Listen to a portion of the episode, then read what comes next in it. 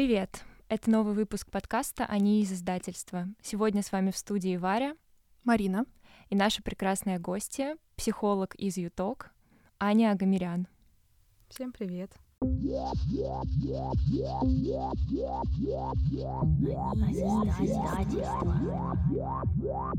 Мы хотим обсудить такую тему, которая многим читающим людям может быть одновременно и знакома, и полезна.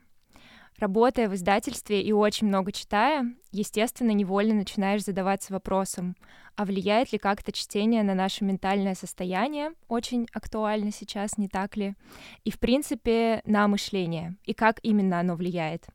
Собственно, об этом мы хотим сегодня поговорить и узнать, есть ли связь между ментальным здоровьем и книгами — как книги взаимодействуют с нашим мировоззрением и может ли чтение помочь победить апатию или даже какие-то депрессивные эпизоды, сложные ментальные заболевания. Мне всегда было интересно, говорят ли что-то любимой книги человека о самом человеке. Потому что я знаю достаточно большое количество девочек, которые любят любовные романы, читают только их, и я знаю, например, людей, которые любят только детективы э, и ужастики. Это относится, конечно, и к сериалам, и кино, я сразу начинаю об этом думать. Но вот насчет книг. Э, если, например, человек любит только книги о маньяках или о каннибалах, и вот у него подборка топ-5 книг, и все они об этом. Говорит ли это о чем-то? Говорит ли это о том, что нам надо уже переживать за человека? Или за нас? Или за нас, да. Э, это на самом деле очень хороший вопрос, э, потому что мы можем с разных точек зрения на него посмотреть. А, мы можем понять и вообще, ну, как- как-то как каждый человек из нас, да, любит какой-то определенный жанр, сюжет, и, возможно, этим людям просто нравятся конкретные сюжеты, да, им просто интересно читать про маньяков, да, и что-то их в этом привлекает, почему-то там есть какой-то такой, эм, возможно, цепляющий момент, который их завораживает, интересует. Да? Но есть и какой-то другой м- взгляд на эту ситуацию, да, когда это превращается, возможно, в, не знаю, одержимость, да, и тогда, да, наверное, нам бы стоило как-то насторожиться и не знаю, предложить ему посоветоваться со специалистом. Но на самом деле мне очень нравится думать о том, что книги нас не определяют, как и вообще любые наши увлечения. Это просто какой-то кусочек нашей жизни, нам почему-то нравится э, уходить туда, в, этот формат, да, это любовные романы или детективы. Я, например, люблю детективы э, и в сериалах, и в книгах, но при этом я могу читать что-то еще. И это скорее про то, что мы можем разговаривать про это с удовольствием и находить людей, которым точно такой же жанр, например, интересен на этом поле как-то объединяться. Вот. Но я не думаю, что это как-то определяет нас как людей в целом. А что ты имеешь в виду, э, что ты имела в виду, когда сказала, что э, если это не одержимость? Вот когда это становится одержимостью? Слушай, у меня есть какой-то такой личный мой ответ на то, что если у, у человека Uh, ну, я сейчас буду прям сгущать краски, да, что когда человек начинает прям такой, о, это что-то интересное, я тоже хочу так попробовать. Mm. возможно, это я хочу почувствовать эти ощущения. Да, вот когда доходит до такого, ну, я бы это рассматривал как звоночек. Когда до практики доходит. Ну да, ну, когда человек использует книги как руководство к применению, mm-hmm. да, вот это, наверное, можно было бы назвать какой-то такой одержимостью. Но опять же, у всех по-разному это проявляется. Только сам человек сможет отследить, когда действительно этот момент произошел, нужна ли ему в этом помощь или нет. Да, Классно, если есть люди, которые могут это заметить, но мы обычно не так много делимся своими предпочтениями в, в книжном таком варианте, на мой взгляд. Захотелось найти какое-то исследование, которое говорит о том, читают ли маньяки маньяков, и как это соотносится. Может быть, они как-то подбирают там какие-то интересные способы расправы с людьми. Мне Ладно, кажется, да. Уже Мне другую. кажется, да. Да? Они вдохновляются, да. думаешь? Да, я думаю, да. И, по-моему, я что-то читала подобное. Естественно, я сейчас не вспомню, но, по-моему, да, вполне. Ну Ну, мы в какую-то степь уходим, очень депрессивную. Давайте поговорим э, лучше о том, как чтение позитивно на нас воздействует. В целом, чтение очень классно влияет на наше здоровье и даже воздействует на артериальное давление и круто работает со снижением стресса. Но есть еще такая штука, как библиотерапия. Мне хочется побольше поговорить про это. Такой достаточно популярный способ лечения ментальных расстройств, ну, примерно наравне с музыкотерапией. И работает это очень просто нужно читать специально подобранные книги, которые помогут найти решение проблемы. Мы еще обсудим, какие именно книги в каких случаях могут подойти для разных состояний. А сейчас мне хочется разобраться в том, как э, чтение влияет на наше мироощущение и способны ли веселые и позитивные книги изменить наше восприятие на более позитивное и наоборот грустные книги изменить наше восприятие на негативное. Да, мне нравится этот вопрос. А, первое, что хочется ответить, э, и да, и нет. Да, с одной стороны, мы можем читать э, какие-то радостные жизнеутверждающие книги, и они будут влиять на нас в моменте. Да, э, но это не значит, что они могут как-то предопределить всю нашу дальнейшую жизнь. Точно так же с грустными книгами. Мы можем в моменте погружаться в это состояние э, и как-то как-то с этим обходиться. Но, опять же, это не значит, что потом мы на что-нибудь не переключимся и будем все так же в таких мрачных красках воспринимать. При этом у меня есть какая-то идея о том, что если мы читаем только э, такую, например, депрессивную литературу, возможно, в какой-то степени это будет э, определять то, как мы в целом смотрим на жизнь. Да? Мы будем больше замечать того, что мы и в книге читаем, а, и будем обращать на это внимание, да, потому что наш мозг так начинает работать. Про то, что мы больше думаем, про это же мы и видим в реальной жизни. Это как условно ты там едешь в метро с букетом цветов и, и замечаешь резко, что все в метро с букетами цветов, хотя раньше ты не обращал на это внимания. А, и здесь точно так же. У меня здесь даже есть какой-то свой пример. Я недавно читала очень классную книгу, она называется «Вы найдете это в библиотеке». Она это японская книга, и она частями написано про несколько небольших историй людей, которые приходили в библиотеку с какими-то своими переживаниями, э, за поиск, ну, с поиском каких-то ответов. И в итоге э, женщина, которая работала в библиотеке, предлагала им список литературы и какую-то еще книжку, которая была совершенно не по теме. Они очень удивлялись, и не понимали, зачем вообще им посоветовали эту книгу, а потом именно в ней находились какие-то ответы, которые помогали решить те сложности, которые у них в жизни встречались. И когда я читала эту книгу, я так ей вдохновилась. Я думаю, это произошло месяц-полтора назад, как я ее дочитала, но я до сих пор периодически мысленно к ней возвращаюсь и думаю, вау, это так классно, и это похоже на то, что я иногда делаю в своей работе. Вот, мне кажется, что я могу с уверенностью сказать, что сейчас она на меня влияет. Она влияет на то, как я смотрю на окружающий мир. Не знаю, когда это действие закончится, но вот я его ощущаю. Но если мы говорим о библиотерапии, то советовала ли бы ты скорее людям с, в каких-то депрессивных эпизодах читать э, литературу про это, чтобы помочь справиться с депрессией, либо же э, читать что-то веселое, чтобы уйти совсем в другую сторону и помочь посмотреть на мир под другим углом, более позитивным? Да, здесь тоже с разных сторон можно это рассмотреть. Да? С одной стороны, чтение профессиональной литературы на тему депрессии может помочь, потому что мы понимаем механизмы, как это работает. А, при этом э, здесь мне важно оговориться, что я не клинический психолог, да, поэтому я так глубоко в э, специфику не буду залезать. Но тоже важно учитывать степень э, депрессии, в которой человек находится. Да, возможно, в какой-то очень глубокой стадии будет не совсем до чтения даже. Да, но да, важно понимать, как это работает. В книгах это хорошо написано. Там также есть э, в некоторых прям руководство, как, пользу, как пользоваться книгой, да, что делать в этих случаях чтение каких-то э, ну, веселых книг, да, оно может способствовать тому, что человек э, видит мир в других красках, потому что в депрессии мы точно так же фокусируемся на чем-то плохом и тоже подкрепляем э, вот этот взгляд какими-то ситуациями.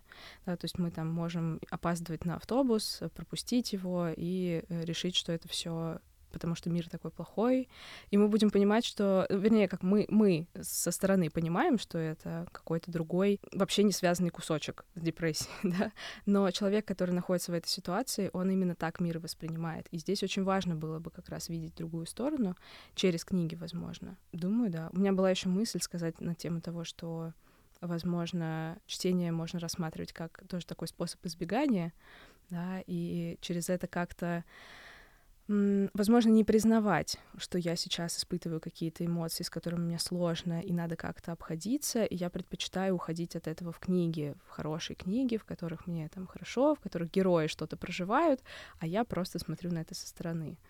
Вот. Эм, не знаю, насколько это сейчас вот к этому вопросу применимо, но вот у меня мысль появилась.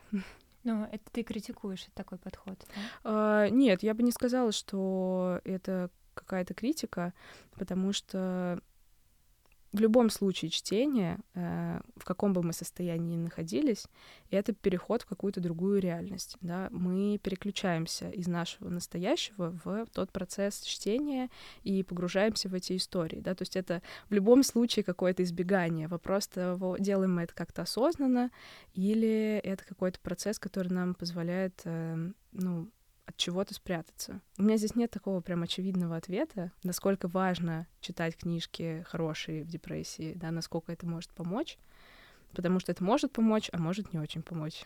Мне кажется, все зависит, опять же, от меры и степени, от того, как часто ты читаешь такие книги. Вот э, когда Аня рассказывала про то, как можно убегать в другие миры, я сразу вспомнила фанфики, я просто вижу это очень-очень часто, как люди просто читают фанфики в запой, они могут не спать, ночами их читать, и просто отключаются от настоящего и живут в другом мире, им потом даже сложно возвращаться в реальность. Это тоже похоже. Наверное, с книгами тоже так бывает. Да.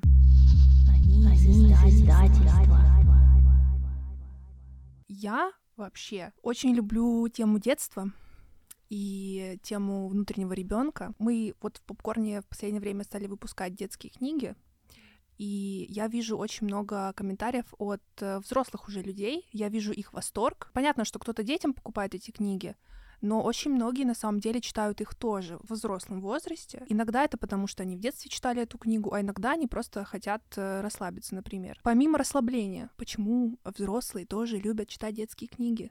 Для меня здесь э, классный момент. Я тоже просто люблю читать какие-то книжки, которые я читала в детстве, и для меня это связано с, с ностальгией.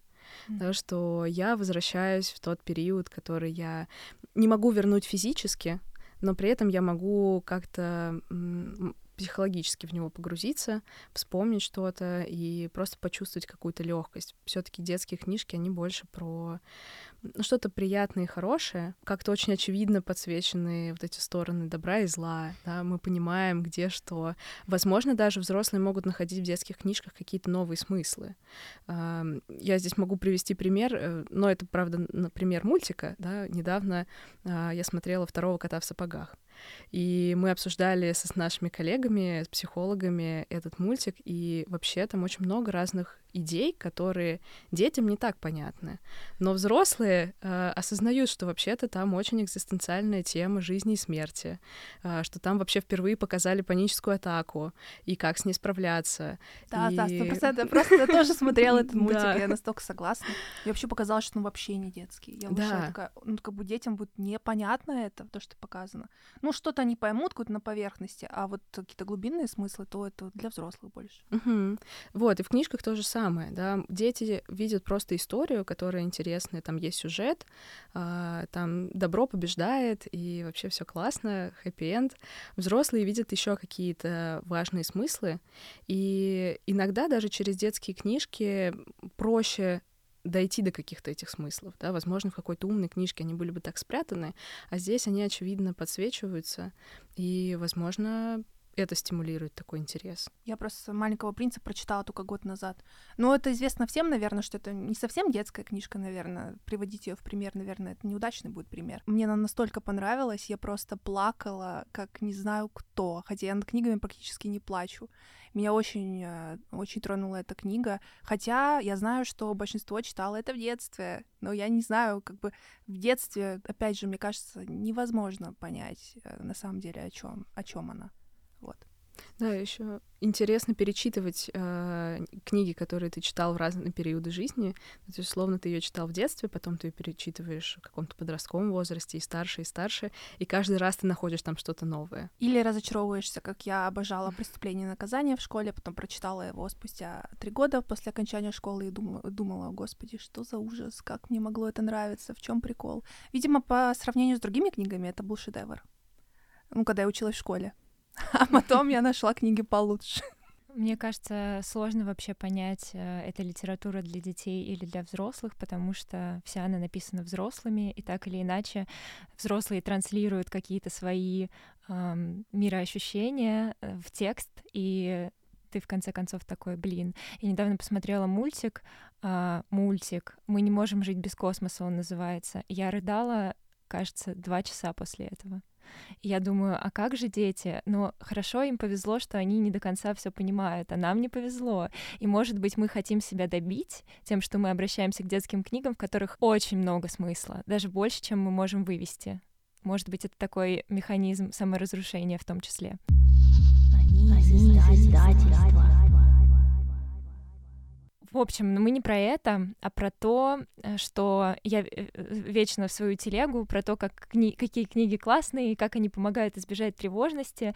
А, есть ли какие-то советы, как лучше всего читать? Например, там говорят, что полезно читать перед сном, да? Почему полезно читать перед сном? Как нужно читать, чтобы избежать тревожности? Вообще, может ли это как-то помочь эм, чувствовать себя намного более гармонично, чем без чтения? А, вообще, почему советую читать перед сном? Потому что это какой-то процесс, который тебя очень сильно заземляет и успокаивает. Также, чтобы не отвлекаться на телефон, потому что все советуют их откладывать, чтение какая-то хорошая замена в этом плане. Мы действительно замедляемся в процессе чтения, мы погружаемся в сюжет, да, это также может влиять как-то потом на наш процесс сна, возможно, нам будет сниться что-то из этого. И в любом случае, да, мы как-то переключаемся с такого быстрого темпа, в котором мы находимся в течение дня, на что-то более медленное и спокойное. А, вопрос про тревожность. Я не знаю, как на него точно ответить, потому что иногда бывает, что чтение а, не помогает справиться с тревожностью. То есть если ты настолько сильной тревоге, а, тебе, наоборот, очень сложно концентрироваться. А, буквально недавно у меня была такая ситуация, что я сама была в каком-то очень сильном эмоциональном состоянии. Я думаю, ну, почитаю, попытаюсь отвлечься. В итоге я прочитывала одну строчку кучу раз и понимала, что я вообще не осознала, в чем там был смысл. А, разочарованно закрыла книжку и такая, ладно, значит, не чтение. Ну, то есть тоже должно быть какое-то такое правильное состояние. А, возможно, при легком возбуждении это может помочь переключиться при каком-то сильном, э, при сильной тревоге есть э, сначала способы заземления, да, уже, возможно, после них пробовать э, читать. Мне кажется, Отвечаю ли я на вопрос? Зависит да. от того, что ты читаешь. И плюс, э, когда ты в тревожном состоянии, никогда не знаешь, что тебя может триггернуть. Ты вот читаешь, услышал там увидел там какую-то цитату, там кто-то что-то сказал, какая-то реплика тебя уже все отбросила там в свои воспоминания и все. Ну да, вопрос скорее был про то, как читать тревожным людям, потому что я видела какие-то советы о том, что можно там а, в определенное время дня, например, читать. И это помогает тебе заземляться в определенное время дня. То есть ты строишь свое расписание так, чтобы в какой-то момент начать читать. И это очень круто работает. Вот, может быть, кому-то этот совет окажется полезным. И вообще я вспомнила очень важный тейк, а, который мы уже затрагивали в одном из подкастов, что наш мозг на самом деле воспринимает происходящее в книге практически как реальный опыт, и это супер классно, потому что мы можем проникнуться э, этим и пережить э, тысячи классных моментов и тысячи неклассных моментов, но это очень сильно обогащает наш внутренний мир. Да, это развивает же при этом эмоциональный интеллект, да, что мы видим, как автор э, описывает взаимодействие между разными героями, и очень классно, я тоже недавно задумалась над тем, что когда мы читаем, мы можем э, читать про то, как герои мыслят, то, что нам обычно не показывают в фильмах, да, или то, что мы не можем в реальной жизни узнать про другого человека, пока он сам нам не расскажет. Да. А здесь мы видим прям всю цепочку, и это очень классно позволяет в итоге понимать свои собственные чувства и ощущения, возможно, в таких же ситуациях. Это классно, правда. Значит ли это, что писатели намного более наблюдательные люди, чем обычные люди, которые не пишут? Возможно, более рефлексирующие. А, ну, мне кажется, у них, у каждого из нас есть какой-то определенный набор каких-то качеств, у кого-то они развиты больше. Возможно, даже среди писателей окажутся люди более внимательные и менее внимательные, но они точно как-то по-другому ощущают этот мир и по-другому на него смотрят. Они замечают в нем то, что на что мы не обращаем внимания в силу какой-то специфики а, какой-то своей деятельности. Но это есть в любой профессии, мне кажется.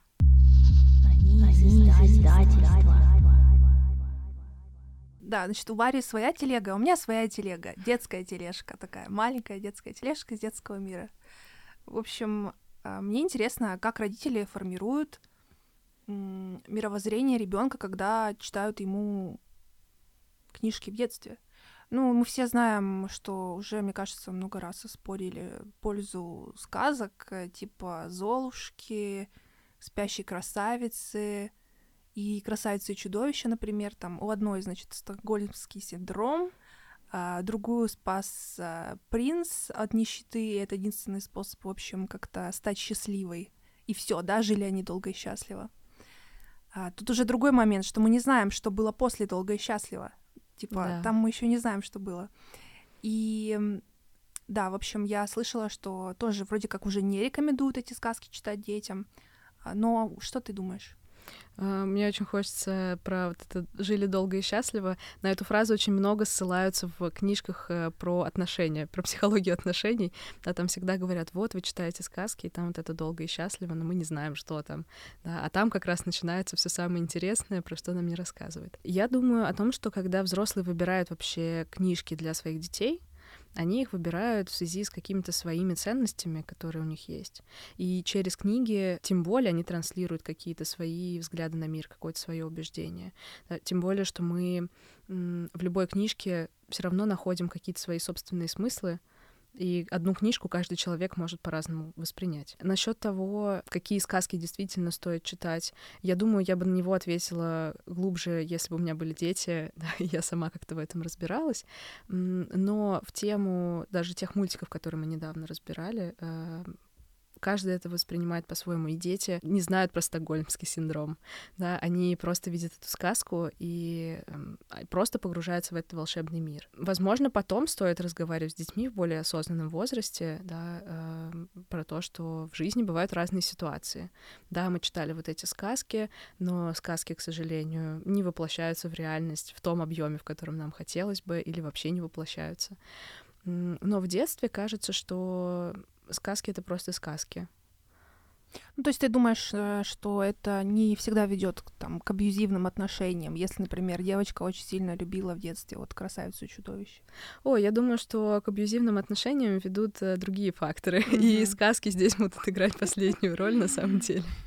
Скорее, то, как люди взаимодействовали внутри семьи, да, и, возможно, возможно, э, внутри семьи воспроизводится какой-то сценарий, очень похожий на сценарий сказок, да, и тогда это может как-то схлопнуться в, в сознании mm-hmm. ребенка, да, и такой вот, ну вот я и сказку про это любил, и мои родители вроде так себя вели, и кажется, что я тоже должна таким образом действовать. Мне почему-то кажется, что это не так часто происходит, но это мое мнение. Я сейчас подумала, что было бы очень круто а, читать какие-то комментарии психологов к сказкам, может быть, детские комментарии для детей, которые написаны для детей, как-то э, разговаривать со совсем маленькими детьми о том, что может быть там такой-то паттерн поведения не совсем э, классный, и может быть стоило поступить как-то по-другому, чтобы сказки не только воздействовали на наше воображение и развивали эмоциональный интеллект, но еще и помогали найти какой-то свой путь поведения и с малых лет, можно сказать, вели нас к чему-то хорошему. Да, здесь, наверное, стоит только понимать, что ну, дети не всегда могут воспринять, да, то, что мы пытаемся им как-то транслировать, то тоже стоит учитывать э, и их развитие, э, что они могут просто не понять, да, про, про эти паттерны поведения. Вот мы начнем рассказывать, что это не очень хорошо. Возможно, когда-нибудь в подростковом возрасте, да, вот это было бы классно. Я вижу очень много разборов мультиков от психологов, каких-то фильмов, героев э, из книг и фильмов. Но для меня это, помимо того, что да, там есть какие-то паттерны, которые мы видим, э, есть какое-то личное привнесение да, и каждый человек может по-разному одно и то же интерпретировать. Буквально недавно я от кого-то, не помню, слышала про то, что сказка Пушкина о золотой рыбке на самом деле про большую любовь старика к своей старухе. Да? А есть чье-то еще мнение про то, что там были абьюзивные отношения на самом деле. И выбрать то, как ты к этому относишься, мне кажется, очень важно, да, потому что в итоге ты вот это и сможешь транслировать своему ребенку. Ты заговорила про подростковый возраст, и я сразу вспомнила такую тему, что в подростковом возрасте очень часто влюбляешься в персонажей.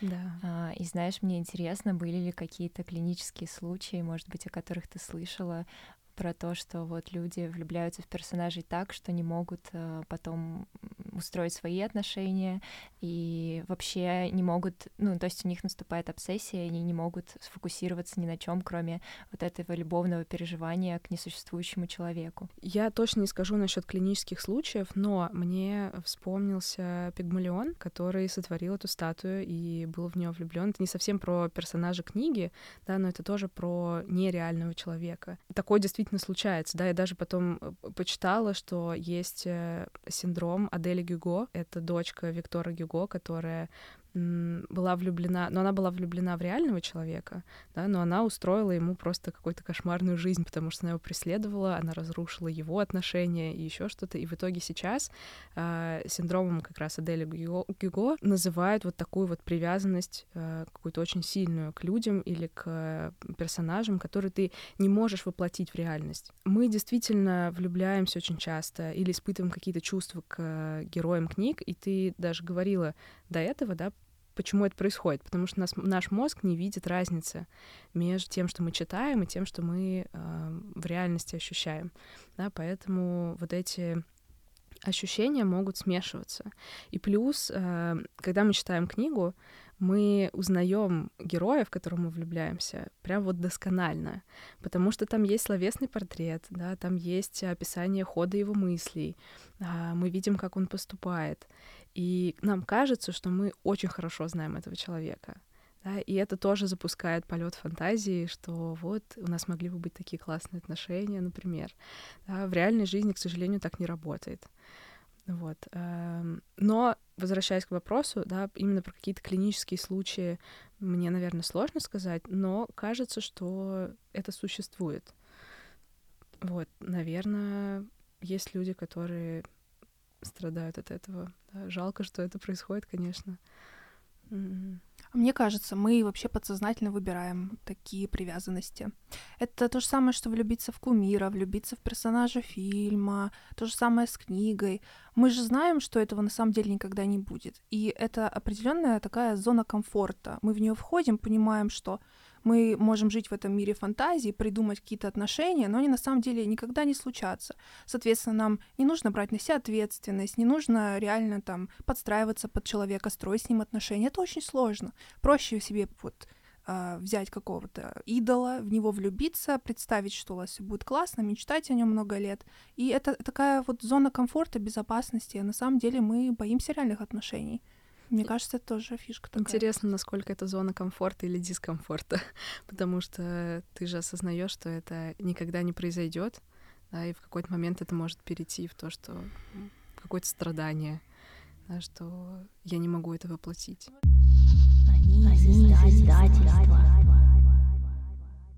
Может быть, мы устроим какую-нибудь э, минутку рекомендаций и посоветуем книги для разных состояний? Ну, я исхожу из своего опыта. Если я чувствую себя плохо, я не буду читать какие-то слезливые книги или книги с драмой. Я советую, значит, книгу, которая называется «Я ненавижу селфи». Эта книга написана ютубером Шейном Доусоном. И она на самом деле крута в том, что человек прошел свою, ну, как бы подростковые годы и взрослость, ну, начало взрослости, там, да, 20 плюс, эм, во-первых, э, с ожирением, там 100, за 150-200 килограмм, у него было много проблем в школе, и он рассказывает о, о всяких вот ужасных просто ситуациях, которые он пережил, но с таким юмором, с таким, не знаю, упоротым юмором, что когда ты это читаешь, ты понимаешь, что, во-первых, с тобой это даже не случалось никогда. То есть тебе уже повезло. А во-вторых, даже если бы случилось, что вот оказывается, как можно относиться к этим ситуациям. Ты можешь, во-первых, тогда отнестись, э, ну, одним образом, потом спустя годы написать об этом книгу и продать ее гигантским тиражом, и вот она уже стала Нью-Йорк Таймс бестселлером. И, то есть, все, все плохое это тоже э, ш, как бы дает определенный шанс для поиска чего-то хорошего в будущем. И, и, в общем, эта книга, она настолько позитивна для меня. Поэтому, да, я советую, наверное, читать что нечто подобное. Когда плохо, читать, наверное, нечто, что поможет найти надежду какую-то, развеселит. И такой черный юмор, посмеяться над неудачами, по-моему, это прикольно. Вот я, наверное, могу посоветовать только, да, как, э, как развеселиться. Это моя тема. Захотелось почитать. Класс. А мне вспомнилась книга, которая помогла мне преодолеть несчастную влюбленность. Это книга Крис Краус «I love Dick», и я как будто бы вместе, вместе с героиней прожила в безопасной среде эту несчастную влюбленность. То есть я как бы пошла за ней по всем этим очень острым путям, по которым она шла, и справилась с этим. Просто посмотрела на эту одержимость не изнутри, а снаружи, как бы очень отстраненно и поняла, что это похоже на обсессивное расстройство, и нужно срочно что-то делать. И мне это очень-очень помогло справиться с, да, с влюбленностью очень острой. Мне кажется, это круто, что книги могут. Они книги могут. могут. Mm-hmm. Книги могут, they да. Can, yes, they can. Да. Э, лихорадочно пытаюсь вспомнить, что из книг на меня повлияло потому что я читаю сразу в нескольких форматах, сразу несколько книг. Помимо той, которую я говорила раньше, да, вы найдете это в библиотеке. Я читала очень классную книгу, а, которая называется «Вы хотите поговорить об этом?» Я не очень помню автора, но это женщина-психотерапевт, которая рассказывала про свой собственный опыт терапии и про работу с клиентами. Для меня это было что-то невероятное, потому что я погружалась в эту книгу сразу с двух своих идентичностей, да, себя как психолога и себя как себя. И мне было прям жутко интересно смотреть на то, как она справляется со своими какими-то сложностями, то, как она обходится с клиентами. Там вообще очень много жизненных историй от самих клиентов, которые она а, рассказывала. Мне она безумно понравилась. Что-то еще из такой прям литературы надо вспоминать. А, кстати, в, в тему хороших э, каких-то таких жизнеутверждающих книг э, я читала книгу Джан Харрис «Шоколад». У нее, по-моему, есть несколько книг на даже в этой серии, но она была такая светлая и такая легкая. Там тоже были элементы волшебства, и при этом она читалась прямо на одном дыхании. Вот я думаю, я бы ее порекомендовала как такую книжку для хорошего настроения. Блин, представляете, я осознала, что я уже очень давно выбираю книги, только основываясь на каких-то своих жизненных ситуациях. Ого. То есть я такая, мне нужно прочитать книгу про токсичную дружбу и еще эту книгу. Мне нужно прочитать книгу про то, как э, героиня победила трудоголизм, и я ищу mm-hmm. эту книгу. И мне это страшно помогает. И я сейчас поняла, что я это неосознанно делала, все это время. А может быть, стоит осознавать это и хвалить себя за то, что я такая молодец, и я сама справляюсь с жизнью посредством книг. Класс, вот это инсайт. Ну, это художка, да? Мы пришли к инсайту. Видишь, у нас выпуск с, с психологом. Сейчас да. деньги будешь платить. Все, за, как за терапию. Это художка, да. Художка. Это художка. Класс. Ну, я чувствую, да, закономерность, когда вот все вы рассказали, я рассказала, я понимаю, почему эти книги нас впечатлили именно ну, потому что там есть, э, ну, нечто, что очень связано с нашей жизнью. Банально ли это? Yes.